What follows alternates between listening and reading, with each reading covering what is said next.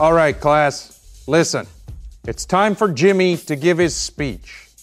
Let's all listen to him and please clap for him. Come on, Jimmy.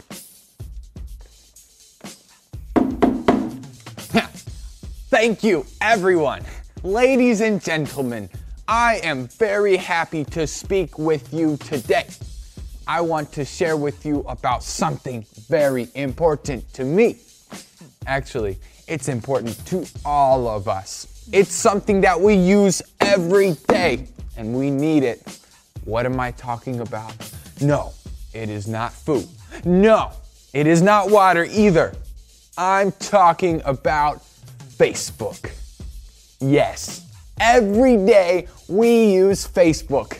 In fact, throughout history, in the past, three, 300 years ago, everyone has, uh, People have always used Facebook. people have always used Facebook. Thank you, Super Sentence Man.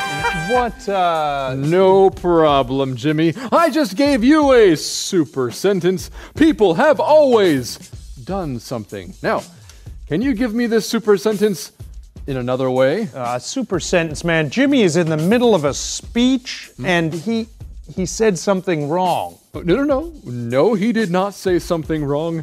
He said a super sentence, and you should be proud of him. Jimmy, Yes, sir.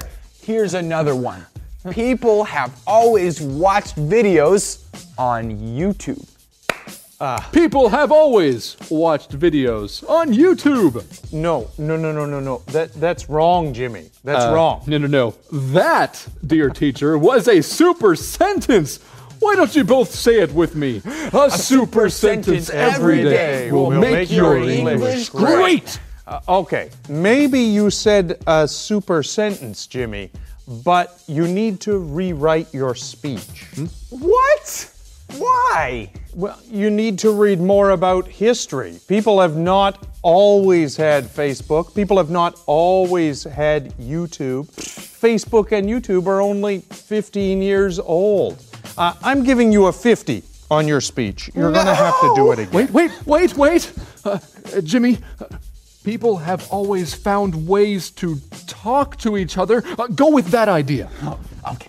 People have, people have always found ways to talk to each other. And Facebook is one of those ways. Hmm, okay, that is much better, Jimmy. You can continue with your speech.